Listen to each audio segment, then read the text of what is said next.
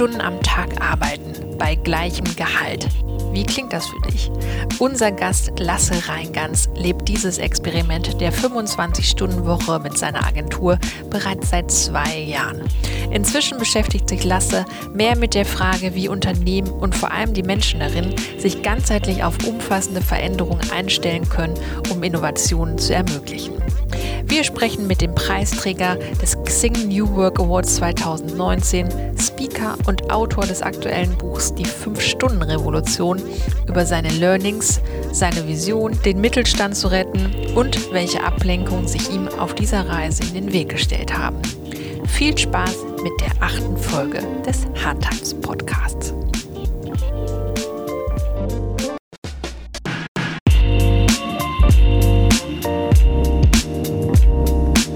Herzlich willkommen, Lasse, bei uns im Hard Times Podcast. Obwohl äh, eigentlich dürfen wir dich gar nicht herzlich willkommen heißen, sondern du, du ich hast darf uns sagen, quasi. herzlich willkommen bei uns im wunderschönen Bielefeld. Genau, wir waren auch eben schon auf dieser wunderschönen Dachterrasse bei dir hier oben auf der äh, Agentur und haben über das schöne Bielefeld äh, geschaut. Äh, und wir freuen uns wahnsinnig, dass das jetzt hier geklappt hat heute. Vielen, vielen Dank. Sehr gerne. Über dich wird gerade ganz viel geschrieben. Aber wir wollen erstmal bei dir anfangen, bevor wir auf die Headlines eingehen, die so über, deine, äh, über dich und deine Agentur ähm, geschrieben werden. Lasse, wie bist du der geworden, der du heute bist? Huch. Okay, wie bin ich da geworden? Ich bin so ganz wohlbehütet hier in dem beschaulichen Bielefeld aufgewachsen. Hab ähm, eine Mutter, die war Beamtin und einen Vater, der war Anwalt und Notar. Das heißt, total alles problemfrei und alles ganz liebevoll. Hab zwei Geschwister, alles ganz schön. Kindheit war super. Schule fand ich sogar auch gut, obwohl ich ein mittelmäßiger Schüler war, um das so zu formulieren. Meine Englischlehrerin hat damals gesagt, Lasse, du landest in der Gosse. Das war sehr motivierend. Vielleicht war das auch ein Grund, warum ich jetzt nicht in der Gosse lande. Ich weiß es nicht. Ähm, ich glaube, ich bin sehr ich bin sehr begeisterungsfähig und habe viele Hobbys und sehr kreativ. Ich habe Gitarre gespielt. Ich habe in den 80ern angefangen zu entwickeln, also Software zu schreiben mit C64, dann Amiga und so Atari ST 1024, STFM, irgendwas wieder hieß, keine Ahnung. Ähm, und habe irgendwann geplant, ich studiere jetzt Musik. Und beim Einschreiben habe ich dann den Haken bewusst direkt nebenan bei Medien gemacht, weil ich dachte, ja, Musik kannst du auch privat weitermachen. PS mache ich gerade gar nicht mehr, habe ich keine Zeit, das ist sehr schade. ähm, und dann habe ich Medien, bin ich ins Medienbusiness eingestiegen, das war 2000 ungefähr. Habe vorher schon so ein bisschen HTML geschrieben, auch schon gegen Geld sogar, angefangen, so Webseiten zu verkaufen früher. Ähm, und bin so ein Typ, ich stehe morgens auf und bin auf 180. Also ich habe super viel Energie. Und das ist eine explosive Mischung, so Energie haben, begeisterungsfähig sein und digitales Business. Da habe ich dann äh, mich schnell selbstständig gemacht während des Studiums, habe dann eben studiert, habe Medienproduktion als Bachelor gemacht in München und Australien. Habe in Australien in so einer Hippie-Kommune gelebt, also in einem Dorf, äh, Byron Bay, das kennt vielleicht der eine oder andere, ist ein traumhaftes Örtchen mit ganz vielen Hippies und bunten Fahnen und ganz viel Trommeln. Ähm, Damals war ich nicht so sehr offen dafür, fand die Menschen aber dahinter trotzdem nett. Und äh, das hat mich, glaube ich, durchaus beeinflusst, so mit Yoga und Meditation und all den ganzen Geschichten. Äh, zurück in Deutschland irgendwann habe ich einen Master noch gemacht in Medienwissenschaften oder interdisziplinäre Medienwissenschaften, Schwerpunkt Informatik und Texttechnologie. Mhm, ein Titel, den man sich merken kann. Äh, es ist auch ein traumhafter Titel. Ich, ich habe viel Übung im Aussprechen, deswegen klappt das. Ähm, und habe dann 2006, 2007 meine erste Agentur hier aufgemacht. Das heißt, da haben wir uns als technischer Dienstleister positioniert und einfach eben digitale Produkte und Anwendungen gebaut. Also direkt auch für Radio.de den Lounge. Wir haben für Daimler oder Microsoft weltweite Dinge zusammen mit anderen Kunden wie Avato zum Beispiel gemacht. Das war spannend, haben wir auch Erfolg gehabt, haben auch eine ordentliche Wachstumskurve hingelegt, viele Mitarbeiter zugeholt und irgendwie hier Bielefeld auf die Agenturlandkarte gesetzt, glaube ich. Da gab es noch nicht so viel, gibt es auch immer noch nicht so viel. Ist halt ein beschauliches Städtchen. Äh, Das habe ich zehn Jahre gemacht und habe dann dabei geheiratet, Kinder gekriegt, so Dinge, die man durchaus machen sollte, finde ich. Ähm, naja, und ich glaube, irgendwann stellt man sich natürlich die Frage, war es das jetzt? Geht es immer so weiter oder sollte man mal was Neues und was anderes machen? Hab dann ach, tausend, tausend Dinge nebenbei so gemacht. Also ich glaube, Kinder bringen einen ja auch an Grenzen und so Grenzerfahrung öffnet dann ja auch immer Lernmöglichkeiten, um das mal so zu sagen. Ähm, irgendwann habe ich gemerkt, das ist mir alles ein bisschen schnell. Also als Agenturchef Chef mit 30, 40 Leuten, zwei Kindern, einem großen sozialen Umfeld und so weiter. Ich habe gemerkt, nee, ich komme gar nicht hinterher. Parallel sind ein paar Leute so unter die Räder gekommen, um das mal so zu, zu sagen. Und ich habe gemerkt, nee, ach so, ja, und auch wesentlich, mein Vater ist gestorben, sehr plötzlich. Und das sind so Sachen, Eltern verliert man, das weiß man auch meistens schon, wenn man Kind ist, glaube ich, oder wenn man irgendwann erwachsen ist. Das waren aber so Momente, wo ich dachte, ey, warte mal, irgendwie habe ich verpasst, mehr Zeit damit zu verbringen mit Dingen, die wichtig sind. Und dann ist für mich die Entscheidung irgendwann, hat sich die Entscheidung gefestigt, mal in der Agentur zwei Halbtage freizunehmen, ähm, um auch meiner Frau dann wieder den Berufseinstieg zu ermöglichen, um die Kinder einfach mehr zu haben, um einfach auch ein bisschen Ruhe zu finden. Ruhe, die man überhaupt nicht hat, wenn man echt zehn Stunden richtig Gas gibt und eh mit dem Aufstehen schon auf 180 unterwegs ist. Das hat zu Irritationen geführt bei den anderen Gesellschaftern. Ich habe dann auch anfangs auf mein Gehalt ein Stück verzichtet, aber dann irgendwann gemerkt, nee, warte mal, ich bin viel ausgelassener, ich bin viel zufriedener, Dinge sind, machen mehr Spaß und Freude. Natürlich ist es anstrengend, an den zwei Vormittagen sich so zu organisieren, dass nichts liegen bleibt. Aber am Ende war es auch egal, wenn mich ein Kunde nachmittags anruft auf dem Handy, dann gehe ich da natürlich dran. So, weil Kunden mag ich, Menschen mag ich und ich will die auch nicht hängen lassen. Das heißt, am Ende ist mein Job sehr gut gewesen und das, was ich vorher in zehn Stunden gemacht habe, habe ich dann anders eben abgewickelt. Gleichzeitig ist meine Lebensqualität aber hochgegangen und dadurch auch wieder insgesamt eine Balance hergestellt worden, die dazu geführt hat, dass ich wesentlich zufriedener war. Trotzdem, diese Irritation hat auch dazu geführt, dass wir irgendwie gemerkt haben, wir haben anderes Werteverständnis. Und dann am Ende, ein, zwei, drei Jahre später, war das auch der Grund, warum ich dann das Unternehmen verlassen habe, meine Anteile verkauft habe. Dann kurz im Garten saß und dachte, was machst du jetzt? Und was hast du eigentlich 10 oder 15 Jahre lang gemacht und was treibt mich so an? Also warum stehe ich morgens eigentlich auf? Ähm, und mir ist da klar geworden, und das hat mich mein Leben lang schon begleitet, dass ich aufstehe, weil ich bestimmte Talente habe oder auch eine Begeisterungsfähigkeit und eben Expertise. Und das zusammen immer dazu geführt hat, dass meine Kunden dadurch irgendwie doch erfolgreich geblieben sind oder geworden sind. Und das macht mich total zufrieden. Also das hat mich immer zufrieden gemacht und es war nicht so geil, ich habe jetzt dem nochmal einen Tausender mehr abgeluchst. Das ist nicht so der Antreiber gewesen und auch noch nie. Das hat vielleicht auch mit der beschaulichen Kindheit zu tun, dass es nie so immer die Suche nach dem Geld war, weil als Beamter und als Notar und Anwalt da ist grundsätzlich Geld nie so ein Riesenthema. Also auch nicht, dass meine Eltern das so zur Schau gestellt hätten, aber einfach nur, es war halt da und es war ausreichend da und man musste sich keine Sorgen machen. Ähm, so, und dann saß ich dann da im Garten und dachte, okay, Geld ist also nicht der Antreiber, sondern Sinn und irgendwie, ich habe da eine Vision rausformuliert, ich springe jetzt ein bisschen. Wir retten den deutschen Mittelstand, kam dann irgendwie mal da in den. In Innerhalb den dieser zwei Tage im Garten. Ja, tatsächlich, ja? tatsächlich. Das war, okay. das, das war so, ich saß da, Kinder waren in der Schule oder in der Kita, meine Frau war unterwegs, ich saß da auf einer Liege im Garten, es schien die Sonne, ich hatte nichts zu tun. Also ich habe ja bewusst auch gesagt, ja, ich mache jetzt erstmal ein paar Monate Pause und diese paar Monate waren dann eben eigentlich nur zwei, zwei, zwei Tage. Drei Tage. Aber ja, so viel zur Energie und Begeisterungsfähigkeit. Ähm, naja, aber auf jeden Fall wurde mir dann klar, okay, ich, wenn ich jetzt weitermache, was machst du dann eigentlich? Dann, dann die Expertise, die ich hatte, wollte ich nicht liegen lassen, natürlich nicht, mein Netzwerk auch nicht. Das heißt, es lag nahe, als Berater einfach mal weiterzumachen. Ähm, mein bester Freund hat gesagt, ja super, ich buche dich aber nicht, weil wenn ich einen buche, der mich berät, dann will ich auch, dass der die Schlagkraft mitbringt, das sofort zu machen, was ich brauche.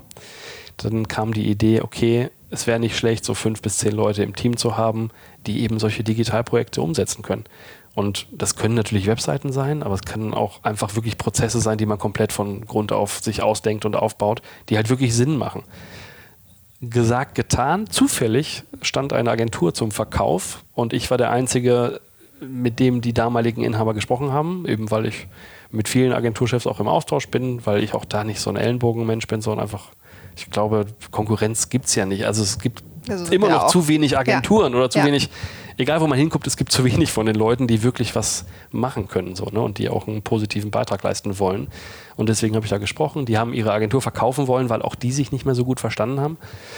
Ich habe dann gedacht, okay, ihr habt mich an dem Punkt, wo ihr wollt, dass eure Mitarbeiter weiter eine Beschäftigung haben. Und habe dann da mal drüber nachgedacht, mit denen verhandelt und irgendwann stand fest, Mitte Oktober 2017 ist das dann mein Laden.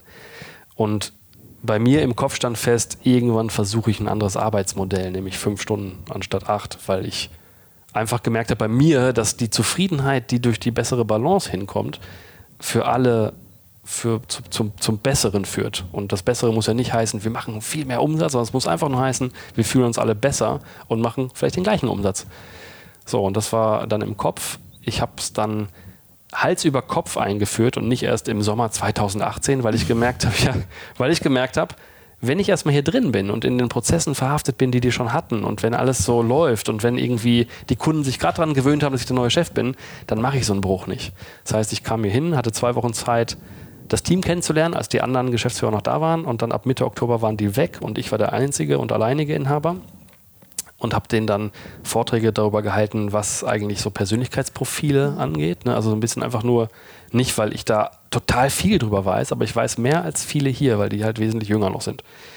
Ich habe einfach nur das halten wollen, um denen erklären zu können oder so ein bisschen sensibilisieren zu können. Ey, guckt mal, es gibt einfach ganz verschiedene Menschen. So, es gibt die einen, die sind dann, je nachdem welches Modell man nimmt, aber die sind dann blau, rot, grün und so weiter. Und die arbeiten auf eine bestimmte Art und Weise und du arbeitest mit denen auf eine unterschiedliche Art. So, das muss man nur wissen, ja. damit man vielleicht dann, zweiter Vortrag, besser kommunizieren kann, weil man sich ja auch nie versteht. Ne? Man hat immer so ein Bonding und dann denkt man, ja, wir sind total nah und dann redet man plötzlich über die AfD und denkt nur, nee, du bist echt blöd. Also, ne, das ist ja, ja. Ne, man ist zwar im gleichen Schrebergartenverein, aber plötzlich hat der eine wählt die AfD und du wählst was anderes und dann merkst du, oh ja, wir haben uns zwar irgendwie verstanden, aber irgendwie sind wir doch ganz verschieden. Und da kamen halt so ein paar Themen auf, die habe ich dann als Impulsvortrag mal einfach so hingesetzt. Und irgendwann Ende Oktober habe ich gesagt, pass auf, jetzt gibt es einen neuen Namen, weil so wie ihr vorher hießet, so will ich nicht heißen und so sollt ihr auch nicht heißen, weil es nicht nur einen neuen Namen gibt, auch eine neue Strategie. Wir werden andere Kunden angehen, weil ich was ganz anderes hinter so einem Geschäft sehe als eure bisherigen Inhaber. Und dann kam eben die Idee, pass auf, noch, noch eine Kleinigkeit, uh, last thing, ähm, habt ihr Lust auf dieses Experiment? Ich habe mir vorgestellt, wir arbeiten jetzt mal anders. Wir arbeiten nämlich nur fünf Stunden, müssen das gleiche schaffen, wird ein bisschen anstrengend. Wir können uns auf die, wir können auch derbe auf die Nase fallen, aber ich glaube daran, dass es für alle gut ist. So, habe ich die Frage beantwortet? Ja, ich glaube schon, du hast vielleicht eventuell schon ein paar andere Fragen auch gleich mit beantwortet. Okay. Aber ähm, wie, ja, wie kam das? Also wir sind jetzt tatsächlich bei den Headlines, von denen ich eben gesprochen habe. Also genau das ist das Ding, äh, was man über dich äh, liest, sobald man dich auch äh, googelt, die ganzen, also FAZ, Spiegel Online, ich weiß nicht, wer alles in letzter Zeit über dieses Modell berichtet hat, weil du tatsächlich der Erste bist, der das in Deutschland jetzt so ausprobiert ähm, mit dem fünf Stunden am Tag. Und ihr habt, ihr habt tatsächlich hier in dem Räumen einen großen Bildschirm oder vielleicht auch auch mehrere, wo noch die restliche Zeit bis zum Schluss, also bis 13 Stimmt. Uhr quasi angezeigt wird. Ähm, wie ist das vom Team aufgenommen worden? Und ich meine, das war ja auch, du beschreibst das auch in deinem Buch. Ähm, keine ganz so einfache Kiste. Also ich glaube, du bist da angstfrei reingegangen, so wie du das beschrieben hast, was äh, ich schon sehr ähm, bewundernswert finde. Ich würde mir wahrscheinlich in die Hose machen. Ähm, Dafür wäre ich dann da. wahrscheinlich. ähm, aber wie war so die Reaktion und was hast du oder was ist, wie empfindest du so die zwei Jahre auch jetzt im äh, Schnellrückblick wagen, sagen wir mal so, mhm. weil irgendwie du hattest auf der einen Seite diesen wahnsinnigen Medienrummel, dann halt diese Aufgabe vor der Brust, halt wirklich dieses Team so aufzustellen, dass sie eben mit dieser, mit diesem weniger an Zeit quasi auch äh, klarkommen. Äh, ja, mhm. Beschreib mal. Äh, Schnellrückblick ist das richtige Wort. Das, die Zeit ist mal gerast. Das war jetzt zwei Jahre, aber das war wirklich Schnelldurchlauf, weil auch dann bei mir der Fünf-Stunden-Tag ein bisschen nicht so funktioniert, ne? weil plötzlich kommen Presseanfragen aus der ganzen Welt. Das Buch habe ich geschrieben, das waren einfach Themen, die waren noch obendrauf. Ähm, die Reaktion vom Team damals war okay, verarscht der Chef uns? Will der gucken, ob wir arbeiten wollen? Also das ist also Themen. Arbeitsrechtler, die ich vorher gefragt habe, haben eben auch das gefragt, ey, ist das eine perfide Strategie, die rauszuwerfen? Weil die alle unbefristete Verträge hatten und weil dann da sicher zeigen würde, dass die vorher die Arbeit verweigert haben. Völlig krankes Denken, aber so, so sind Anwälte dann manchmal. Ich musste da äh, ein bisschen mein Beileid bekunden für die Branche. Ähm, ich habe mit dem ganzen Hype nicht gerechnet, also überhaupt nicht. Ne? Und diese Angstfreiheit war, ich bin ein bisschen angstfrei, also ich kann ja nichts, was will man denn verlieren? Ne? Man kann das ja mal starten und wenn es nicht klappt, dann kann man es ja auch wieder zurückdrehen. Ist ja nichts in Stein gemeißelt. Deswegen habe ich erstmal gesagt, komm, wir versuchen das als Experiment. Ich habe das definiert auf bis Ende Februar, eben weil ich wohl doch nicht 100% angstfrei war, sondern einen kleinen Exit wieder brauchte, mhm. damit das mhm. Team mir das nicht böse nimmt, wenn wir zurückdrehen. Ähm, ich habe das Team sofort involviert, auch, ne, auch in die Frage, wollt ihr das machen? Und auch in die Begleitung von dem Ganzen. Alleine als Chef kann man das natürlich anordnen, aber mir ist klar, dass sowas Quatsch wäre. Also die müssen alle das wollen, das muss auch von denen getragen werden. Und an der Stelle haben die auch alle irgendwo mitgemacht. Ne? Wir haben dann direkt diskutiert, ey, wo kann man jetzt erstmal so ganz einfach auf, auf Prozessebene ewig Zeit sparen? Also was fällt euch denn jeden Tag auf? Wo, wo nervt es euch? Also was sind so Dinge, die man direkt mal einsparen könnte? Und da kriegt, glaube ich, jedes Unternehmen eine ganze Menge auch sofort selber auf den Zettel, wo Prozesse einfach Mist laufen oder nicht optimal laufen oder veraltet sind. Ne? Zum Beispiel dieses ganze Thema Fax in Deutschland, also um eins zu nennen. Ähm, ja, wir haben im November angefangen damit und der ganze November war total entspannt, weil wir hatten Aufträge, das konnte weggearbeitet werden, die waren alle auch gut geplant und das ist auch, glaube ich, ein Schlüssel, dass hier die Planung, glaube ich, extrem klar ist, weil man dann auch immer mit Wochen- und Tageszielen arbeitet und weiß, okay, das habe ich jetzt nicht geschafft, weil irgendwas passiert ist. Das kann ja immer sein. Wir haben damals auf jeden Fall ähm, sehr hart von 8 bis 1 gearbeitet, um auch wirklich uns nicht selbst in die Tasche zu lügen, wo man sagt, ja komm, eine halbe Stunde länger hier, eine halbe Stunde länger da und dann laviert man um die Probleme rum, anstatt die direkt hart zu sehen, weil es einfach nicht funktioniert. Dann hatte ich am Ende November durch Zufall jemanden in der Nachbarschaft getroffen, der hier bei der lokalen Zeitung arbeitet. Der hat davon Wind bekommen, dass wir diesen Fünf-Stunden-Tag haben und der hatte sofort Riesenohren und dachte so, warte mal, was, was macht ihr da? Habt ihr eine Mack? Also der war wirklich so sehr überrascht. Dann kam der am 4. Dezember zu uns weiß ich noch sehr genau, weil am 5. Dezember war ein Dienstag und dann morgens war das in der Zeitung mit großem Foto und Interview und ein bisschen Story dazu. Das fand ich natürlich cool, weil, hey, cool, wir sind in der Zeitung und dann wiss, wissen meine ehemaligen Kunden, guck mal, der hat einen neuen Laden und dann wissen auch andere, was wir so tun und dies und jenes. Super PR. Super PR, genau, für so ein gerade Firma übernommen und dann einfach eine ganze Seite fast in der Zeitung, in der Lokalzeitung hier. Und dann hatte ich morgens meine Kinder der, im Auto und zur Schule gebracht und dann klingelte mein Handy, hallo, hier ist die Bildzeitung, wir sind gleich da. Und da dachte ich, okay, die Bildzeitung ist jetzt nicht mein Blatt der Wahl. Okay, man kann auch ein bisschen direkter sagen, ich finde die Bildzeitung fragwürdig in sehr, sehr vielen, in sehr vieler Hinsicht. Dennoch habe ich gedacht, okay, für die Sache dahinter, nämlich Arbeit anders machen und mal sich lösen von veralteten Strukturen und Prozessen, das könnte gut helfen. Und dann äh, habe ich also nach interner Diskussion in meinem Kopf gesagt, ja komm, komm vorbei, alles klar, Interview, alles super. Die kam auch direkt mit Fotografen und das war dann auch eine Story. Nicht in der, in der bundesweiten, sondern in so einer, boah, weiß ich auch nicht, Dortmund, äh, Dortmund regionalen Ausgabe sozusagen. Aber dennoch war das eine ganze Menge Traffic. Ich glaube, das hatte auf Facebook wurde das gepostet, die hatten 65.000 Interaktionen auf diesem einen Beitrag. Am gleichen Tag klingelte dann das Fernsehen, RTL, hallo, wir kommen Freitag führte bei mir zu, ey, warte mal, das Büro ist noch nicht fertig, wir müssen sofort Nacht und Nebel hier Wände einziehen und alles schick machen. So. Und es ging dann so weiter. Und Weihnachten, in der Weihnachtspause, woher die Welt so schön still wird, kurz, habe ich gedacht, wow, das war ja krass, das war ja echt eine verrückte Geschichte, dass man sowas mal erlebt. Und hatte so kurz gedacht, jetzt war es das auch, weil das ging einmal so richtig hoch und dann war wieder Stille. Habe ich dann gedacht, und über Weihnachten twitterte irgendein Amerikaner im Silicon Valley über uns. Und da dachte ich, okay, hm, erst so gelesen und dachte, ja, ist ja spannend. Und erst ein paar Tage später gemerkt, wer das war. Und das war halt so ein Berater im Silicon Valley, der auch Bücher schreibt über anders arbeiten, über mehr zur Ruhe finden, damit man bessere Ergebnisse schafft. Und dann habe ich dem auf Twitter so gedankt und gesagt, wow, wie krass ist das denn, dass du da über uns schreibst? Und der so, hey, Lasse, ich finde es geil, dass ihr das macht. Ich würde dich sofort in meinen Podcast holen. Ich würde dich interviewen für mein neues Buch. Lirum Lachum Löffelstiel, so ist es dann gewesen. Mhm. Und dann 2018 war eben auch genauso weiter wie Ende 2017. Es kamen ständig Anfragen, dann auch Vorträge natürlich darüber, weil das ein Interesse bei Arbeitnehmern natürlich auslöst. Hey, wir arbeiten weniger und ermöglichen dir dein Leben wieder anders in die Hand zu nehmen und all deine privaten Themen zu lösen. Also endlich wird der Keller aufgeräumt, endlich, endlich dies und jenes. Ähm, aber gleichzeitig gibt es ja auch bei den Arbeitgebern die Frage, okay, wie können wir denn mit dem Fachkräftemangel umgehen? Ja. Was haben wir denn für Digitalisierungs Themen bei uns. Äh, was machen wir mit Innovationsfähigkeit? Was passiert, wenn die Wirtschaft jetzt schwächelt und so weiter und so fort. Das heißt, dieses Thema ist irgendwie für alle ziemlich relevant. Und deswegen kam auch dann irgendwann der Campus Verlag auf mich zu und auch andere Verlage, die auch mit mir arbeiten wollten. Und hat dann äh, gefragt, ob ich darüber nicht auch ein Buch schreiben will. Und das habe ich dann auch mal noch gemacht. Äh, ja, energiegeladen. Die war dann Ende 2018 auch ein bisschen wirklich aufgebraucht. Da brauchte ich drei Tage durchschlafen auf dem Sofa. Würdest du das nochmal genau so machen, wie du es gemacht hast? Also so von jetzt auf gleich auf fünf Stunden äh, quasi die Arbeitszeit reduzieren? Also ich glaube, vielleicht.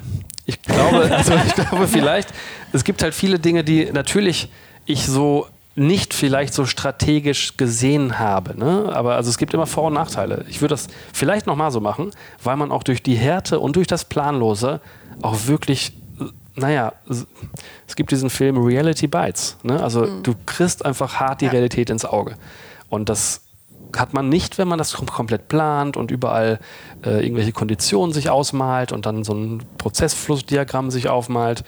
Also ich glaube, das war schon ziemlich gut, dass man einfach mal anfängt und guckt, was passiert denn jetzt eigentlich. Man kann das ja auch schnell wieder rückgängig machen, aber grundsätzlich würde ich das, glaube ich, genau nochmal so machen, mit so ein paar kleinen Anpassungen. Ich glaube, zum einen haben wir diesen Fünf-Stunden-Tag eingeführt und uns und mir war nicht bewusst, was das eigentlich für ein, für ein Change-Prozess ist, der ja auch begleitet werden muss. Und wir haben versucht, das auch in diesen fünf Stunden zu schaffen. Das heißt, eigentlich hätten wir den 8-Stunden-Takt beibehalten mhm. müssen, um damit wir drei Stunden äh, für Change und Evaluation und so haben. Äh, das haben wir anfangs ein Jahr lang echt versucht, irgendwie, naja, dabei zu machen, beziehungsweise dann einen Tag im Quartal mit einem externen Supervisor zusammen, mit Martin Jonsson, äh, zu evaluieren im Workshop und so einen Raum zu öffnen für Diskussion, für Abgleich und auch für Kommunikation, die irgendwie schwierig ist für manche. Ne? Also ich bin ja der Inhaber und Chef und die sind irgendwie aufgrund meiner Position dann im Umgang mit mir anders, als wenn ein Dritter, nämlich ein Supervisor dabei ist und das begleitet. Was ich total skurril finde, was aber einfach so ist und was ich auch niemandem vorwerfe, aber es ist einfach interessante Beobachtung. Das andere Thema ist, was ich auch unterschätzt habe, ich bin so ein Menschenfreund, also ich mag meine Kollegen und ich glaube auch die mögen sich alle untereinander. Ich habe unterschätzt, dass man natürlich diese kleinen Smalltalk-Pausen und so weiter wegnimmt, obwohl in Klammern die hier natürlich genauso stattfinden. Ne? Wenn wir auf einen Kaffee warten oder wenn man hier mal morgens doch ein Brötchen isst, natürlich darf man das. Man muss sich halt bewusst machen, dass es eigentlich auch dich aus der Arbeit nimmt, Kollegen ablenkt und vielleicht nicht jeder Kollege mit dir ein, Plä ein Pläuschen halten will, nur weil du dem gerade an seinem Platz triffst. Ähm, trotzdem, dieses Soziale ist ein bisschen runtergefallen und da muss man irgendwie auch ein Netz für haben, um das abzufangen. Bei uns ist es jetzt einfach aus dem Team hochgekommen in so Workshops. Die haben gesagt, ey, wir brauchen, um den Fünf-Stunden-Tag funktionieren zu lassen, mehr Team-Events. Mhm. Wir müssen mehr miteinander machen und wir sind alle bereit dafür, private Zeit abseits dieser 13 Uhr zu opfern weil wir voll Bock haben, mit uns gemeinsam was zu schaffen. Was das eigentlich das schönste Kompliment ist, was du kriegen kannst dann, ne? Ist super, ne? Also ja. ich habe auch gedacht, okay, cool, jetzt gibt es nämlich Donnerstag, der, das ist alles immer freiwillig. Donnerstag um 14 Uhr gibt es so ein Innovation Thursday. Das heißt, irgendwelche Leute aus dem Team stellen irgendwelche Dinge vor und viele sitzen dann da und sagen, ey, geil, dass du es machst, cool, finde ich voll spannend. Auch irgendwie, wenn, also auch so, so wenn die Designer was haben, dann sitzt da mal ein Entwickler oder auch alle und findet es cool, obwohl die eigentlich davon ja nur so ganz peripher betroffen sind. Wir haben freitags einen Kochclub, den gab es auch früher schon, immer freitags hat einer fürs Team gekocht. Ähm, da haben nicht alle Bock drauf, ist auch völlig okay, aber dann gibt es den Kochclub. In dem Kochclub, da sind fast alle drin, da rotiert dann, wer jeden Freitag für die anderen kocht und dann wird hier gegessen und dann wird manchmal versackt. Jetzt hat eine Kollegin gerade uns verlassen und dann wurde einfach dann der Freitag benutzt, um hier sitzen zu bleiben ab 13 Uhr und sich bis nachts hier Wein und Sekt und Bier äh, reinzupfeifen. Und das ist auch schön. Und einfach, das ist aber auch nur möglich, glaube ich, weil ja im Regelfall jeden Tag so viel Zeit da ist, ja. um Themen, die dich belasten oder beschäftigen, auch wirklich, naja, wegzuschaffen, wegschaffen zu können. Wusstest du immer schon, dass Arbeitszeit so der Hebel ist, mit dem du ansetzen willst? Weil du sagst gerade schon, ähm, es ist hier nicht viel Platz so in der Arbeitszeit für soziale Interaktion, dass man mal zusammen Kaffee trinkt etc. Und das ist ja so, was viele Unternehmen so aus meinem Gefühl gerade eigentlich versuchen, ne? dass sie so Flächen schaffen, wo man sich eher trifft, wo man sich begegnet, wo Kollaboration gefördert wird etc. Mhm. Und da fährst du ja eine ganz andere Strategie eigentlich auch eine ganz Old-Work-Strategie. Ne? Also das ist ja total klassisch. Hier, 8 Uhr anfangen, ja. 1 Uhr nach Hause. Mhm. Ähm, ich glaube, und das zeigen ja auch Studien, wenn du alles flexibilisierst, Urlaub und alles, dann schuften sich viele zu Tode, weil die auch sozialisiert sind, dass schaffe, schaffe, Häusle baue super ist, der Erste im Büro der Beste ist, wenn er am längsten bleibt. Und da sieht man ganz komische Blüten. Und ich empfinde das als Inhaber so als Fürsorgepflicht meinen Mitarbeitern gegenüber, die auch noch jung sind, mal zu sagen, nee, warte mal, es geht ja eigentlich nur darum, ihr müsst einen Top-Job machen. Ihr müsst das bestmögliche Ergebnis schaffen. Und auch die Frage, die ich mir auch gestellt habe ursprünglich, wie sieht denn ein optimales Arbeitsumfeld für die Arbeit von heute aus? Ne, wir müssen ja nicht repetitive Sachen 20 äh, Mal pro Stunde XYZ erreichen. Ja. Wir müssen einfach Lösungen entwickeln. Und die kannst du mal in einer halben Stunde, wenn du einen guten Tag hast, die kannst du mal in zehn Stunden. Am Ende hat es also wenig mit Zeit zu tun, ob du eine gute oder schlechte Lösung parat hast. Und ich glaube, dieser Trend, der Finger bei Google oder in Amerika an mit, komm, wir machen hier alles äh, ganz toll, dass ihr nie wieder das Büro verlassen müsst, ähm, der ist der ist nicht so ganz optimal, weil die Menschen damit oft nicht umgehen können. So, und ich glaube, der Fünf-Stunden-Tag ist sicher auch nicht optimal, aber erstmal ist das eine sehr klare Trennung von etwas, jetzt könnte man Work-Life-Balance sagen, aber ich glaube, mittlerweile ist ja auch das, was wir als Arbeit tun, eine Verflechtung. Das sind ja Dinge, ja. wir haben ja die Chance heutzutage, Jobs zu machen, die uns erfüllen, ne? wo wir Leidenschaft für haben. Also auch ich, ich liebe Wie meinen das, Job. was du jetzt auch gerade tust. Also ja, mein, total. Das ist, ja. total das ist, ich liebe das. Und ob ja. ich jetzt abends um neun mal mit einem Kunden telefoniere, wenn das ein Thema ist, was ich gerade für den, wenn ich dem da den Arsch rette, ist das doch cool. Wenn ich davor fünf Stunden frei hatte, ist das überhaupt kein Problem. Ich glaube, ähm, deswegen ist der Fünf-Stunden-Tag und das Arbeitszeitmodell an der Stelle so cool, weil das eben den Mitarbeitern Zeit gibt, einfach ihr Leben unter Kontrolle zu kriegen, wieder in einer Zeit, wo das echt schwierig ist. Mhm. Weil normal eben Überstunden explodieren, Burnout-Rate halt auch, ja. weil die Leute nicht mehr hinterherkommen, alles irgendwie zu schaffen, was die schaffen müssten, um zufrieden zu sein. Was ich auch so spannend finde, ist halt vor allen Dingen auch, klar kommt dann ja auch so ein bisschen, ähm, dass man denken könnte, du beutest die Leute aus in fünf Stunden, 40 Prozent, die müssen mehr mhm. leisten und dass ja letztendlich du denen eine wahnsinnige Freiheit gibst und mhm. ja auf jeden Einzelnen eingehst. Also gerade das finde ich eigentlich, ähm, was man ja sehen muss, nochmal einen ganz anderen Kontext, den man mhm. vielleicht im ersten Moment ja gar nicht so auf dem Schirm hat. Also wie ist das da für dich auch zu erleben, wie die Mitarbeiter heute, wenn die eben sagen, ich meine, in deinem Buch schreibst du auch Work-Life-Schizophrenie. Also mhm. du benutzt ja auch manchmal sehr spitze Formulierungen auch für Dinge. Ähm, wie erlebst du es denn heute eben auch zu sagen, Dinge zu trennen, dass sie eben ihr Leben, wie du auch gerade formulierst, wieder in den Griff zu bekommen? Mhm. Wie spiegeln die dir das wieder? Also wir haben natürlich auch Umfragen gehabt von FHs und so weiter, die es auch eben erfragen, wie ist das für euch? Also zum einen habe ich nie verstanden, warum Leute meinen können, ich beute die aus. Weil am Ende, ich will doch nur, dass die hier fünf Stunden arbeiten, konzentriert. Andere sagen, ey, ihr müsst acht Stunden am Tag arbeiten, konzentriert. So, das ist eigentlich Quatsch, weil die kriegen das gleiche Geld, die kriegen die gleichen Urlaubstage und auch heute oder kürzlich kam so ein Artikel raus, da sagt einer, ohne alles gelesen zu haben, was du schreibst, ich glaube, deine Leute sind hier irgendwie, werden ausgebeutet, weil die haben 20 Tage Urlaub im Jahr, die sind alle nicht vernünftig bei dir beschäftigt, wo ich alle sage, hey, warte mal, das sind alles Vollzeitkräfte, sozialversicherungspflichtig, die haben alle über 25 Tage Urlaub. Ich glaube, die haben alle 28 oder 30 bei mir im Team. Die verdienen alle mehr als durchschnittlich in der Branche. Habe ich auch gecheckt, weil Journalisten fragen das durchaus mal. Ähm, da denke ich mir so, okay, Ausbeutung ist das irgendwie nicht. Andere sagen, ja, aber die Burnout-Rate muss doch durch die Decke gehen bei ihnen. Wo ich mir denke, ja, aber warum? Die haben doch eigentlich, also ich glaube das auch nicht und es zeigt sich auch nicht. Die haben nämlich jeden Tag Zeit, einfach wieder zur Ruhe zu finden. Und selbst Entfaltung zu erleben. Und in den äh, Fragen der Unis und Fachhochschulen, da kamen dann so Sachen hoch wie, ja, ich bin jetzt viel achtsamer im Umgang mit Ernährung. Oder ich mache jetzt wieder Sport. Ich habe jetzt endlich wieder Klavierspielen angefangen. Das wollte ich nämlich, seitdem ich 14 bin, wieder machen, aber nie Zeit gefunden. Oder ich kann mehr mit meinem Pferd machen. All solche Themen. Und das zahlt hundertmal wieder den Stress aus, den man morgens hat. So, ich glaube auch übrigens, dass fünf Stunden fokussiertes Arbeiten auch nicht möglich ist. Und es gibt eine Studie aus England, die sagt 2,53 Stunden. 2,5, ja. So, und das ist so, ja, okay, wenn wir es schaffen, drei, vier, vielleicht mal fünf Stunden zum Arbeiten fokussiert, hat man echt eine ganze Menge geschafft. Und danach hat man auch so die Pause dringend nötig. Und was ich so cool finde, gerade, und das erlebe ich dann auch, komplett ohne Zwang, ähm, die Kollegen gehen nach Hause. So, und dann können die von mir aus drei Stunden Playstation spielen oder was weiß ich denn machen oder machen Sport oder kochen sich was Feines oder machen auch genau gar nichts. Was aber passiert ist, wenn man in einem Job ist, den man liebt und wo man kreativ tätig war, dann kommen plötzlich Ideen. Das ist genauso wie wenn man in Urlaub geht, hat man doch die besten Ideen. Oder wenn man morgens duscht oder abends in der sagen, Badewanne oder ja. sonst wie. Und das passiert hier halt auch. Die, haben einen, die machen einen Schritt zurück und schwupp kommen am nächsten Tag ins Büro und sagen, ey, warte mal, Lasse, ich hatte gestern die beste Idee und das machen wir jetzt genau so. Und ich denke mir so, wow, cool. Ja, Achtsamkeitstraining Wie? im Alltag. Also, ja, und ja. das ist doch total verrückt. Und die haben also wirklich diese Zeit operativ in Ruhe ungestört nach gemeinsam definierten Regeln hier zu arbeiten. Und dann um 13 Uhr ist dann Schicht. Manchmal ist es auch 14 Uhr klar oder wenn irgendwas, manchmal wird es auch mal 15 Uhr. Im Regelfall wird es aber so irgendwie 13, 14 Uhr sein die kommen jetzt auch nicht mehr immer um 8 und wir fangen Punkt 8 alle zusammen an. Also es ist auch ein bisschen Flexibilisierung. Auch weil ich nicht ertragen konnte, dass manche, wenn die um 8 Uhr anfangen, eine halbe Stunde länger pendeln müssen. Das nervt doch total. Das ja. kann ich als völlig pragmatischer Mensch einfach ja. nicht akzeptieren, ja. dass ich da irgendwie eine Regel äh, aufgestellt habe, wo Leute plötzlich unnötig im Stau stehen. Ähm, ja, Punkt. Punkt. Jetzt red, ich rede auch hier die ganze Zeit, es tut mir leid. Das äh, hat, hat so ein Podcast. Dafür sind wir hier. Ich finde, das, ganz, das läuft ganz gut, oder? Okay. Ja, cool. cool. Kurzes Zwischenfeedback. Wie läuft's? Ähm, in deinem Buch, äh, das war, wollten wir auf jeden Fall fragen, das werde ich jetzt zwischenweisen. Wer ist, wer ist Tina? Tina ist There is no alternative. So, das sind ja auch so Sachen, wir wachsen ja alle, fängt ja im Schulsystem an. Wir wachsen auf in einem System, wo Ja und Nein richtig und falsch ist. Und wenn man jetzt mal guckt und deine Frage eben, würdest du das genauso machen? Ja, vielleicht. Aber es gibt auch tausend andere Wege, das zu machen.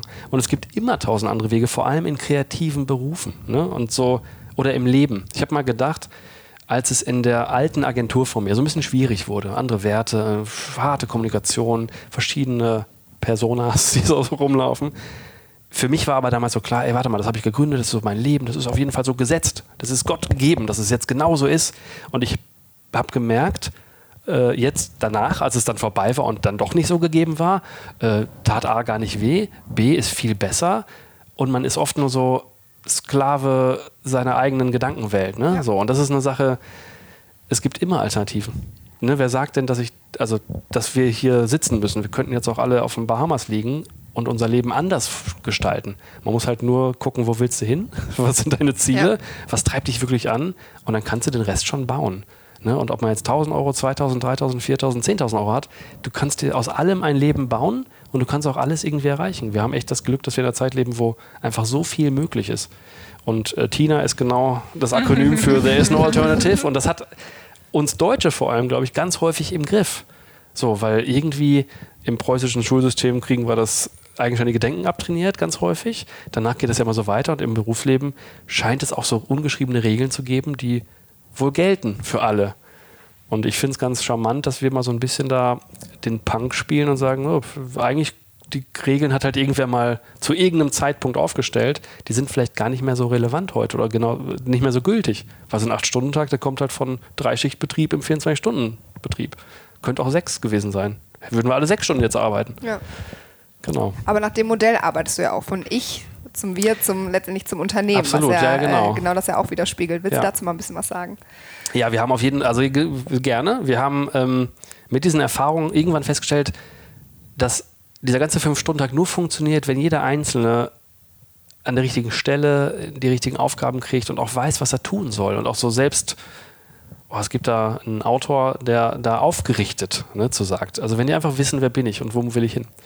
Und uns ist klar geworden, dass Wirtschaften heute oder Arbeit heute oder Erfolg auch heute nur passieren kann in Unternehmen, wenn die Rücksicht auf die Einzelnen nehmen. Also wenn wirklich, also alle rufen immer, wir müssen agil werden, wir brauchen selbstorganisierte Teams, aber tun dann so, als ob dann alte Machtstrukturen und Hierarchien das richtige Modell dafür wären, wo sowas funktionieren kann. Kann nämlich genau nicht. Wir müssen halt erstmal Vertrauen schenken, wir müssen alles dafür geben, dass unsere Mitarbeiter aufgebaut werden oder halt einen bestimmten Reifegrad erreichen, beziehungsweise denen alle Möglichkeiten an die Hand gegeben werden, dass die das könnten, wenn sie wollten. Ne? Also sie sind ja auch alle mündig und erwachsen, aber dennoch sollte man denen klar machen, guck mal, es gibt hier was zu lernen. Wenn du magst, wir bieten dir das an. Und da liegt, glaube ich, der Schlüssel. Und das haben viele, die meisten da draußen noch gar nicht erkannt. So, und wir haben so ein Prinzip abgeleitet, genau mit nämlich dem, dem Ich-Kreis in der Mitte, wo es darum geht und wo es Methoden gibt, die auch alle etabliert sind und auch kein Hokuspokus und nicht irgendwie von mir ausgedacht, sondern es gibt jahrelange Entwicklungsmethoden für naja, Selbstentwicklung von Ja. Menschen. Und da muss man als Unternehmen mal Sorge für tragen, dass man das eben anbietet. Ne? Und das ist auch lustigerweise was, ich fühlte mich da selber, weil ich damit auch hier um die Ecke kam, hier mit Yoga und ja, Meditation und die ganzen Dinge, wo bei ganz vielen noch gar nicht der äh, Kanal offen war, sozusagen. wo ich Das immer ist so. bei uns noch nie passiert. das ist alle waren alle sofort immer offen dafür. Ja. Ne? Ja. ja, aber das ist, ich habe mich anfangs so als den übergriffigen Chef gesehen, ne? weil das ein Bereich ist, da hast du als Chef früher nie was zu suchen gehabt. Das Ja. war nämlich die Persönlichkeit und die hast du ja an der Haustür abgegeben und du als Chef hast nur dafür Sorge zu tragen, dass er seinen äh, Job, genauso wie es im Arbeitsvertrag auf Anhang 1 steht, nämlich Leistungsbeschreibung und Stellenbeschreibung, dass er das genau macht. Und alles andere war dir egal. Aber mittlerweile ist es halt nicht egal. Ne? So wie Frederic Laloux sagt, ihr müsst das Ganze mit ins Unternehmen bringen, ist das ja auch das Pfund, was wir haben. Ne? Weil diese repetitiven Jobs, die können Maschinen und Algorithmen, glaube ich, hundertmal besser als kreative, empathische Einsatzzwecke und Orte. Bringt mich zu einem guten Punkt. Äh, Thema das Ganze einbringen. Wie schafft man das in einem Fünf-Stunden-Tag? Weil das ist natürlich so ein Ding, wenn man auch seine, ne, seine persönlichen Sachen mit reinbringt. Ähm, wie funktioniert das zum Beispiel, wenn jemand auch mal was hat, ja, wo er gerade ins Schleudern gerät, dann, ähm, wo man weiß, die Konzentration ist vielleicht eh Mhm. nicht so optimal. Wie schafft derjenige das dann an so einem Tag hier umzusetzen? Ich glaube, der schafft es nicht. Ich glaube, glaub, es gibt halt Tage, die gehen nicht. Ja. Und ob das jetzt ein 8- oder 12-Stunden-Tag oder ein 5-Stunden-Tag ist, jeder kennt Tage, das läuft gar nichts. Ja. Da kann man einfach vielleicht sich zu Hause aufs Sofa legen. Ich meine, das ist jetzt so leicht zu sagen in so einer theoretischen Annahme, aber grundsätzlich hat man das in jedem Job immer mal wieder, Auf dass es. Tage gibt, die sind einfach nicht so konstruktiv. Ähm, das Ganze reinbringen passiert ja implizit. Ne? Wenn du einfach ein kreativer Mensch bist und empathisch bist, dann ist es Teil deiner, deiner, ja, deines Charakters, deiner, deines, deines Tages so und deines Berufs auch.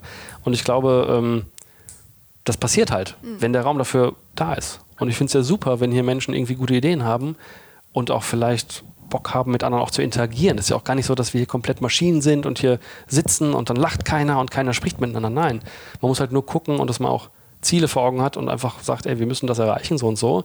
Und mit wem muss ich wie sprechen und was muss ich von mir auch abholen, damit das halt gut funktioniert. Vielleicht beschreibst du noch mal ganz kurz, wie es tatsächlich hier ganz konkret bei euch aussieht. Über die Uhr haben wir eben Ja. schon äh, beschrieben. Die Uhr war übrigens, die Uhr war übrigens eine fixe Idee vom Kollegen. Auch, ne, wir haben hier ein bisschen Humor manchmal und da kam RTL an diesem Freitag und äh, haben, äh, also wir wussten, die wollen irgendwas haben, was so wirklich visualisiert. die brauchen irgendwas. Und dann haben wir das kurz mal als Anwendung äh, kurz dahingesetzt und seitdem klebt der Monitor da. Der Monitor war früher so ein Statusmonitor für bestimmte Performance-Daten. Die hat aber nie, das hat nie jemand interessiert, deswegen haben wir den irgendwann auch abgeschaltet. Und seitdem ist das unser Countdown.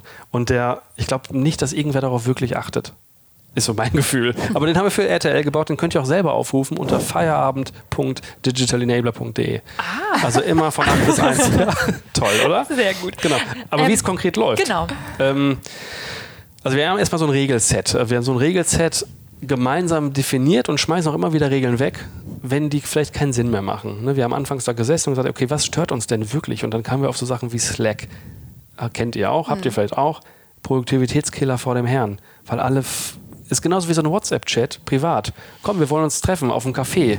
Dann hast du fünf Stunden später vielleicht einen Ort und Zeit und 3000 Mal hin und her geschrieben. Und das nervt halt tierisch. Jetzt werden meine Freunde ganz laut lachen über mich, weil die jetzt sagen, deswegen Du machst antwortet das? sie nicht. Nee, nee. Ach so, Ich, äh, ja, die, ich- ich bin dann die stumme Teilhaberin, die eine Stunde später schreibt, okay. Ja, ja, sehr, sehr gut.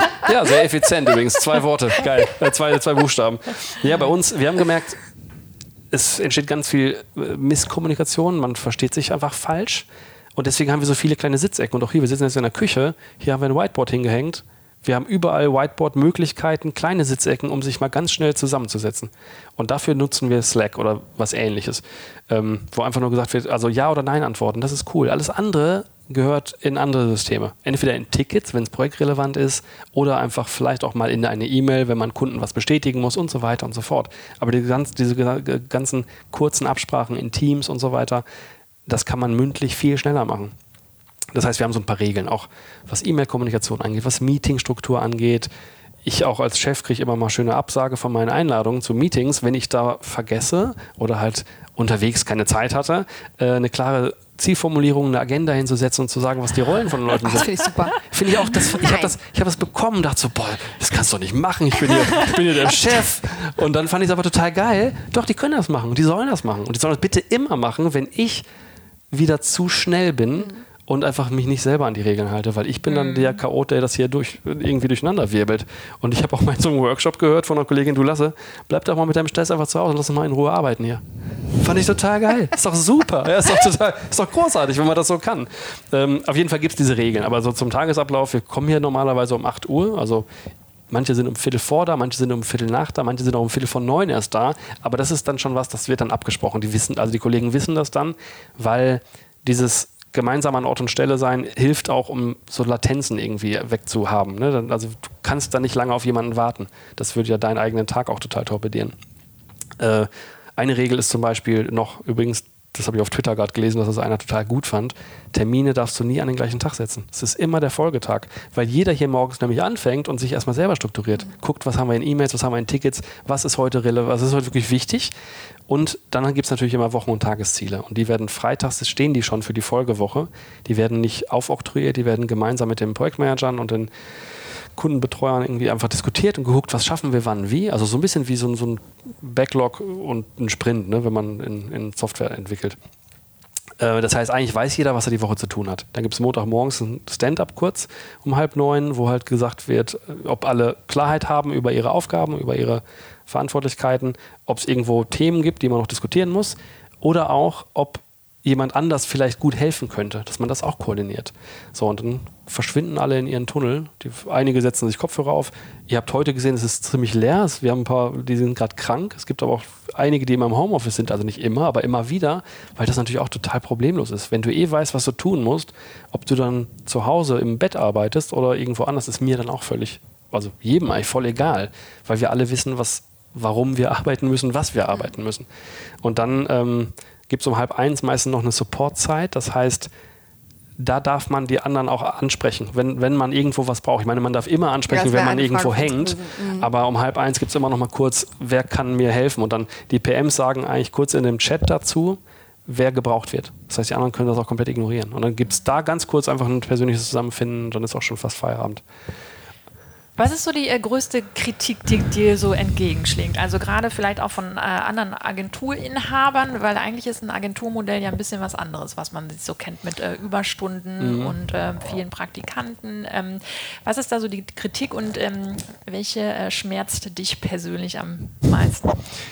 Ähm, mich schmerzt keine, weil ich dann immer sehr oft, also ich weiß halt, das ist ja die Realität des Kritisierenden, der sieht das ja so. Das ist ja, ist ja, nicht, mein, ist ja nicht mein Problem, ist doch seins. Also der hat dann offensichtlich, nicht, offensichtlich ein Thema und das finde ich immer interessant zu beobachten, aber ich, mich selbst hat jetzt persönlich nichts groß getroffen. Diese Kritik, die da gerade durchs Internet geistert von irgendeinem so äh, PR-Berater, die finde ich sehr fragwürdig, aber die disqualifiziert sich selber, weil das halt so unqualifiziert ist. Ne? Das ist einfach, ich glaube, der Herr Reingans macht dies und jenes und nichts davon, was da steht, ist halt wahr. Mhm. Und deswegen schmerzt mir auch das nicht. Das finde ich nur ein bisschen nervig, wie so eine Mücke, die einen ums Ohr schwirrt. Ähm, ich glaube natürlich, wir nehmen ja irgendwem Brot vom, äh, Butter vom Brot. Ne? Also nämlich, wenn du ganz viel Praktikanten beschäftigst und diese ganz schlecht bezahlten Menschen ausbeutest mit 14-Stunden-Tagen, dann hat das meistens A, entweder den Grund, dass die echt schlecht sich planen, also dass sie eine beschissene Planung haben, also ein Managementfehler eigentlich, oder da will jemand wirklich Gewinn maximieren. Und die finden das dann doof. Und da muss ich sagen, das finde ich jetzt nicht so schlimm, weil ähm, das ist halt Ausbeuterei. Das finde ich blöd. Mhm. Aber sonst, ja, gibt immer wieder viel Verwunderung und Irritation, ne? weil die Leute halt immer noch glauben, Arbeit wäre so wie früher und deswegen muss man acht Stunden arbeiten. Und wenn man da mal hinhört oder guckt auch mit dieser Studie mit Faxnutzung in Deutschland, dass 80 Prozent 2016 laut Bitkom-Studie immer noch sehr häufig Faxen. Wo man sich so als Digitalmensch denkt, so wie Faxen. Ich hatte seit 20 Jahren keinen Fax und ich habe es nie gebraucht und vor allem auch nie vermisst. Ja, aber das sind so Sachen, das sind halt dann die Leute, die das ganz groß kritisieren aber ganz viele, und da habe ich auch viele Zuschriften bekommen, finden das total gut, was wir hier tun und was wir da für einen Vorstoß geleistet haben und freuen sich, dass da jemand mal den Mut hatte, das so zu tun und auch nach außen zu kommunizieren, weil die nämlich in ihrer Stelle, und dann wird es immer so ein bisschen privat, immer wenn ich irgendwo Zuschriften auf Xing oder so kriege, ja, wir wissen, ey, bei uns könnte das auf jeden Fall problemlos auch möglich sein und hier sitzt man halt ganz auf die Zeit ab und dies und jenes und das ist doch irgendwie grausam. Da verschenken wir total. so auch als Land und viele Unternehmen einfach so viel Potenziale, weil die an was festhalten, was halt nicht mehr so ist nämlich die Arbeitswelt von früher. Was würdest du ändern, äh, also wenn du jetzt ähm, so eine Traumvorstellung hattest, was sich in Deutschland ändern müsste ähm, im Bereich Arbeit, Arbeitszeit, wo würdest du als erstes auch ansetzen? So in der Fläche. In der Fläche. Hm. Ich glaube, Oh, ich, schwierig, das als Traum zu formulieren. Ich glaube, es passiert ja eh jetzt viel. Ne? Also durch den Fachkräftemangel, durch Digitalisierung, durch Innovationsdruck, durch die Sachen, die wir eben schon mal irgendwann angesprochen haben, ich glaube, Unternehmen müssen sich eh wandeln und das müssen die verdammt schnell, weil die Zeit läuft uns weg. Also ich glaube, in den nächsten zehn Jahren werden wir ganz viel Mittelstandssterben sehen und ganz viel schlimme Entwicklungen. Ne? Einfach so, Rentensystem fällt uns auf die Füße, weil die Babyboomer mit 10 Millionen Arbeitnehmern in die Rente gehen und wer soll denn das bezahlen? Pflegesystem ist jetzt schon am Limit mit 40.000 offenen Stellen. Das heißt, wir müssen eh wirklich schnell mal die äh, Füße in die Hand nehmen und den Kopf anschalten. Was muss sich denn dann ändern? Ich glaube, Arbeit muss in der Fläche ganz anders gesehen werden. Ne? Ich glaube auch das Grundeinkommen wird benötigt, einfach damit auch jeder, also es, wird, es werden ja auch viele auf der Strecke bleiben. Das kann man auch nicht verheimlichen, dass manche Menschen eben nicht die Ressourcen oder die Kompetenzen haben, ja. da mitzuspielen. Und wir als Staat und als Gesellschaft müssen halt die auffangen. So, also jetzt können manche das dann doof finden, aber am Ende sind auch die dann Konsumenten, die auch dann wiederum Jobs von denen, die das doof finden, bezahlen. Ne? Deswegen ist es irgendwie, da gemeinsam jetzt durch. Ähm, ich glaube nicht, dass ein Fünf-Stunden-Tag für alle die Antwort ist, nein, aber da, das geht ja auch gar nicht so sehr um die fünf Stunden, als vielmehr um eine Haltung auch Menschen gegenüber, ja. auch Vertrauen gegenüber. Ne? Also mag ich Menschen und vertraue denen, dass die einen guten Job machen? Oder glaube ich, Menschen sind doof und die brauchen eine Peitsche, damit die ins Arbeiten kommen? Und ich glaube, dass, wenn ich einen Wunsch hätte, dann wäre es, dass dieser Wandel in, in, den Köpfen mal beginnt und bald abgeschlossen ist, dass Leute wieder erkennen, ey, warte mal, wir sind alle Menschen, wir sitzen alle im gleichen Boot in irgendeiner Art und Weise. Wir sollten äh, wertschätzend und gut miteinander umgehen. So, und dann wird sich was entwickeln. Dann wird sich vielleicht ein Fünf-Stunden-Tag bei dem einen Unternehmen entwickeln, bei anderen ist eine komplette Flexibilisierung, bei, gleichzeitig, bei gleichzeitiger Rücksichtnahme auf den Einzelnen. Und ähm, ja, das wäre das wär doch, wär doch ganz schön. Das klingt auf jeden Fall gut. Das stimmt. Nee, mach. Wir gucken uns gerade an. Ähm, wir haben in deinem Buch gelesen, dass äh, das Universum dir gesagt hätte, dass ah, wir das hier ich jetzt machen. Ich weiß, das ist, ah, ich will, das ist eine Frage. Also das gewesen. Universum hat es nicht gesagt. Es fühlte sich, so, es an. Fühlte sich so an. Es fühlte sich so an. Ja, also wie gesagt, ich habe das dieses fünf Stunden Tag Modell 2017. Das war keine PR-Idee, so geil hätte man sich das nicht ausdenken können, wie das dann äh, wirklich gekommen ist. Und das war auch keine Recruiting-Idee. Ich wollte gar nicht wachsen. Ne? Ich hatte genug Leute hier. Ich wollte ursprünglich eigentlich weniger Leute haben. Deswegen habe ich es einfach nur aus meinem Herzen heraus gestartet. So. Und was dann passiert ist, fühlte sich genau nämlich so an wie, ey, guck mal, da ist eine Aufgabe, die liegt jetzt bei dir, weil du stehst in jeder Zeitung wegen dieses Themas und ich hatte mich hat das irritiert, weil ich dachte, warte mal, das ist doch gar nicht so weit hergeholt, weil Arbeit ist doch nicht mehr an einen Ort gebunden. Du kannst auch überall alles machen. Ne? Kauf dir einen Mac, da kannst du alles arbeiten, was in 90 Prozent der Büros passieren muss. Oder kauf dir einen PC, auch egal. Ähm, deswegen fühlte sich das so an wie, warte mal, hier ist eine Aufgabe, die ist jetzt gerade bei mir und ich kann entweder die wahrnehmen und mal weiter darüber referieren und sprechen und Bücher schreiben oder ich kann sein lassen. Und ich habe gemerkt, wenn ich, wenn ich das jetzt sein lasse, nach dieser Welle der PR, dann bleibt die Aufgabe noch ein paar Jahre liegen. Und dann ist mir klar geworden, nee, wenn das passiert, dann ist das ein Schaden. Den können wir vielleicht auch nicht mehr fixen, weil wir haben keine Zeit mehr. Ich glaube da wirklich dran. Ich bin total der Optimist, aber ich glaube, wir müssen schleunigst in den ganz großen Unternehmen und in den Mittelständern äh, und in den kleinen Unternehmen einen Kulturwandel forcieren. Ne, deswegen haben wir auch dieses Prinzip abgeleitet, deswegen haben wir gerade ein Transformation Office aufgemacht, um als externer Begleiter auch einfach das voranzutreiben. Den, angefangen mit Top-Management, weil die dahinter stehen müssen, weil alles, also es ist so klar, dass da draußen was passiert ist und weiter passiert. Und es ist so klar, dass die Rezepte von früher nicht mehr greifen, die wirken nicht mehr. Da gibt es eine, so wie eine Antibiotikaresistenz. Ne? Also das ja. alte Arbeiten, das ist nicht mehr ausreichend, um Antworten zu liefern, die wir jetzt brauchen. Und deswegen muss das passieren. Und ich habe da gemerkt, okay, wenn ich das jetzt einstampfe, dann ist das doof, weil diese Debatte muss weitergeführt werden und noch intensiver geführt werden. Und letztendlich, also ähm, wenn du sagst, wo, oder wenn ich dich frage, wo siehst du dich in zehn Jahren, dann ist das eher so, dass du wirklich anderen Unternehmen letztendlich davon teilhaben oder andere Unternehmen teilhaben lassen möchtest, was bei diesem Experiment, was du hier letztendlich durchführst, mhm. funktioniert hat und sie davon ähm, ja, profitieren lassen möchtest. Ja, also was ja jetzt schon auch passiert, wir kriegen immer mehr Anfragen von Mittelständlern und Konzernen, die sagen, Herr Reingans, kommen Sie doch mal bitte und erläutern doch mal, was ist Ihr, woher kommt das und warum kommt das und was haben Sie so gelernt? Und das machen wir natürlich dann auch, also Vorträge und so weiter, aber auch eben genau die Begleitung, dass wir mit denen gemeinsam erstmal durch Interviews und Kick-Off-Workshops und so weiter erkennen, wo stehen die gerade und dann aus dem Netzwerk, ne? also einfach, weil auch ganz viele in diesem New Work-Kontext schon länger unterwegs sind und man kennt sich ja, dass wir dann gucken, okay, wer ist denn der richtige Partner, der für die passt zum einen und der die Methoden anbietet, die an den bestimmten Stellen, wo es am dringendsten notwendig ist, einfach mal den Start machen, den Wandel anzustoßen. Und dieser Wandel ist auch nicht so, wie man auch früher gedacht hat, ein Projekt, das hat einen Start und einen Endpunkt. Der Wandel ist einfach Status quo, der wird immer sein. Und der, wir müssen uns einfach mal vor Augen, also wir müssen festhalten und anerkennen, der Wandel wird jetzt immer dabei sein, weil wir müssen uns ständig wandeln. Und auch bei uns, dieser Fünf-Stunden-Tag, da meinen manche, ey, wir sind doch jetzt Profis. Nein, wir sind immer dabei, uns selber zu hinterfragen, nochmal Anpassungen vorzunehmen und so weiter. Und das ist, glaube ich, das, was immer passieren wird, auch weiterhin.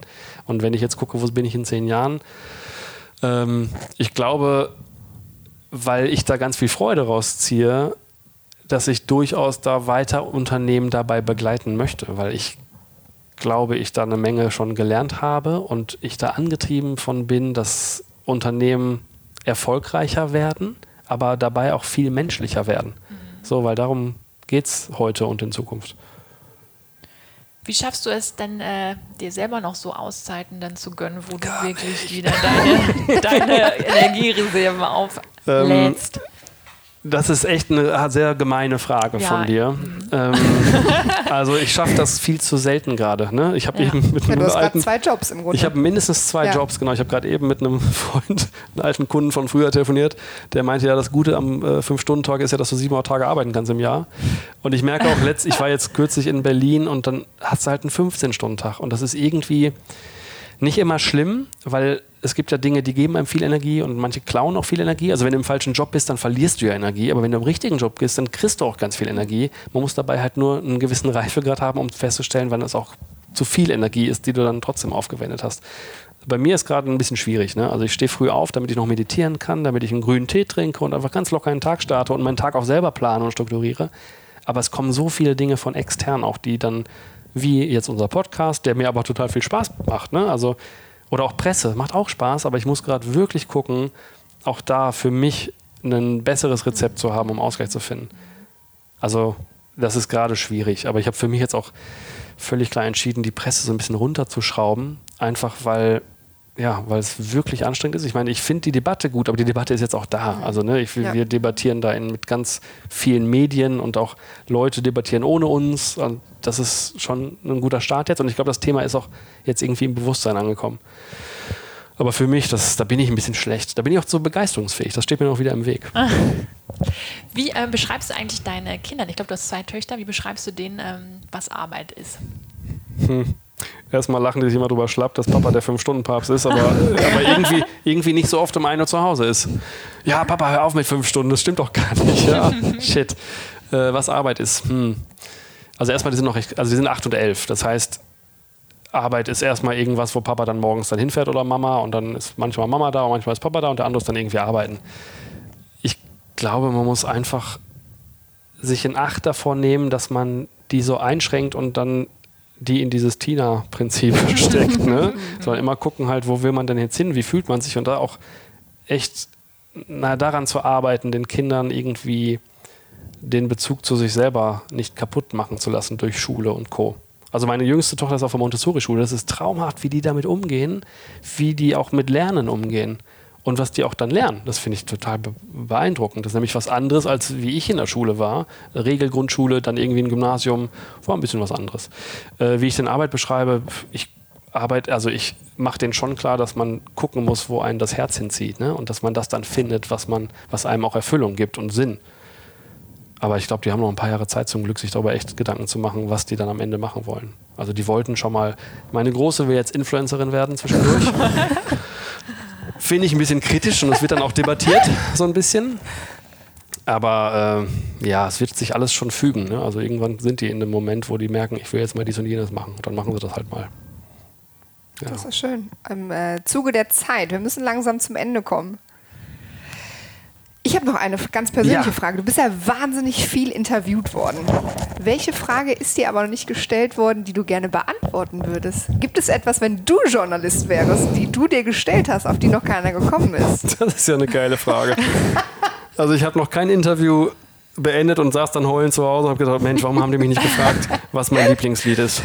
Nein, aber welche, gibt es irgendwas, was du gerne mal auch weitergeben würdest? Vielleicht eben es ist wahnsinnig viel, wird natürlich immer gefragt, wie funktioniert mhm. die Fünf-Stunden-Woche? Also mhm. all diese klassischen Fragen, weil ja halt jeder verstehen möchte, was es gibt. Aber gibt es noch irgendetwas, was du sagst, das möchtest du Unternehmen draußen oder auch äh, Individualisten, egal wem, irgendwie auch mitgeben, wo du sagst, das ist etwas, das solltest du anpacken, das solltest du versuchen, das ist, was mich antreibt, was vielleicht noch nicht so klar rausgekommen ist bisher? Ähm, wenn ich mich jetzt an die ganzen Interviews erinnern würde, ne, dann könnte ich darauf vielleicht eine Antwort finden. Aber ich habe tatsächlich so, also so viel, ich habe keine Ahnung, was ich da überall alles schon mal gesagt habe. Ähm, eine Sache, die mich geprägt hat und die äh, nochmal zu der ersten Frage zurückbringt, ne? was hat mich zu dem gemacht? Ich saß mal Silvester mit guten Freunden zusammen und die Frauen wollten sich dann einen Brief schreiben für nächstes Jahr, um dann zu gucken, ob man erreicht hat, was man sich vorgenommen hat. Und ich saß dann da mit einem guten Freund, dachte so, ey, überhaupt keinen Bock, ich schreibe im Jahr 7000 Mails, ich schreibe mir jetzt nicht einen blöden Brief und habe überhaupt keine Energie und Zeit, mir darüber Gedanken zu machen, was ich jetzt wirklich mir vornehme, was übrigens doch wichtig ist, man soll sich Ziele auf jeden Fall setzen, kann man aber auch nur, wenn man die Energie dafür hat. Was wir dann aber gemacht haben, ist, ähm, angelehnt an so einen Google-Ingenieur, der Matt Katz heißt, der hat auf einem TED-Talk 30 Tage was Neues probieren. Ich habe einfach mal angefangen, so 30-Tage-Challenges für mich selber auszumalen. Und da kam ganz interessante Sachen raus. Zum Beispiel habe ich angefangen mit 30 Tagen keinen Kaffee zu trinken. Und ich liebe Kaffee und Kaffeekultur ist was ganz Feines. Ich habe am 1. Januar, blödes Timing, äh, angefangen, 30 Tage lang auf Kaffee komplett zu verzichten und auf Koffein, also auch keinen schwarzen Tee oder so. Es war eine Woche lang wirklich Entzug, kalter, harter Entzug und mit Kopfschmerzen und echt schlechter Laune. Danach wurde mir aber klar, und das ist das Schöne, man lernt dabei so viel. Mir wurde klar, was das für eine heftige Droge ist. So, ich trinke trotzdem jetzt Kaffee, aber ich weiß, mit wem ich es zu tun habe. Ich habe danach 30 Tage lang, äh, was war denn das zweite? Kein Alkohol getrunken. Das war nicht so schlimm wie Kaffee, tatsächlich. Ich habe gedacht, das wird viel schlimmer, weil abends ein Glas Wein ist super, war aber völlig schmerzfrei. Dann ähm, habe ich irgendwann mal 30 Tage lang mich vegan ernährt. Ich bin, ich esse Fleisch und ich trinke und ne, Milch trinke ich nicht, aber ich esse gerne Käse und Co. 30 Tage vegan war aber so interessant, dass ich das neun Monate gemacht habe und es war großartig. So. Und auch da habe ich ein ganz anderes Verhältnis zum Essen bekommen.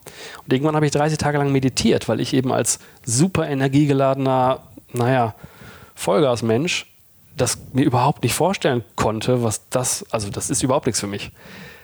Ich mache es immer noch, jetzt sechs, sieben Jahre her und merke da, heiliger Bimba, Meditation hat mein Leben so geändert und so zum Positiven. Und das ist ein Thema, da freue ich mich auch, neben Bio und Achtsamkeit, dass, also ja, neben Bio und den anderen Trends, dass plötzlich Meditation auch gesellschaftsfähig wird. Weil, und das kann man ja auch sehen, auch ganz so vermeintlich Top-Manager und super Leader von großen Firmen, ja, die meditieren jeden Tag. Und das ist so schön, dass da plötzlich so ein ESO-Thema, will ich es mal nennen, in den Mainstream rückt, weil ich auch für mich gelernt habe, wow, das hat so einen Impact. Guck mal, die Kaffeemaschine schaltet sich passenderweise aus. Wie lustig. Genau. Ähm, aber ist das jetzt eine Frage, die mir nicht gestellt wurde? Ich weiß es nicht. Nee, aber es ist, äh, es aber es war eine schöne Geschichte, oder? Da, ich finde, es ist eine hervorragende Geschichte. Bringt auch äh, zu der letzten Frage, vielleicht ist es auch die Antwort, die du schon gegeben hast. Was würdest du jemandem raten, unbedingt mal auszuprobieren in seinem Leben? LSD ist die falsche Antwort, ne? Okay, LSD. Wer weiß? Äh, ne, ich habe ich hab noch keine LSD-Erfahrung. Ähm, was sollte jeder mal ausprobieren? Boah, da gibt es so viele spannende Sachen, die ich zum Glück machen durfte. Einfach mal zwei Tage ohne Essen und Wasser im Wald ist eine äh, gute Erfahrung. Kann ich auch mal jedem empfehlen, weil dann trifft man Dämonen, die einem unbekannt waren. Hört sich auch spirituell an, ne? aber es ist wirklich so. Äh, Meditation, wer es jetzt noch nicht gemacht hat, ich glaube, bei eurem Podcast ähm, habt ihr Menschen, die Meditation offen gegenüberstehen. Ähm, ey, 30-Tage-Projekte, das, kann man- das kann man auch durchaus Ich mal bin ja auch versuchen. großer Fan davon. Ja. Ja, äh, sonst habe ich nichts. Sonst bin ich wirklich langweilig. Probiert nichts aus, macht wie weiter. Einfach vielleicht, doch vielleicht mal ganz andere Wege gehen, auch mal Arbeit mal anders einzulassen. Vielleicht auch mal seinem Chef mal was zu sagen, was man ihm schon immer sagen wollte. Es kann dazu führen, dass man einen neuen Job findet. Es kann aber auch dazu führen, dass alles besser wird. Ja, äh, ein, äh, was für ein, was für ein Schlusswort. Schön. Ganz herzlichen Dank, klasse für das äh, schöne Gespräch. Vielen Dank, dass ihr da wart. Ich fand's super. Wir auch. Cool. Bis ganz bald. Ja, tschüss. Tschüss.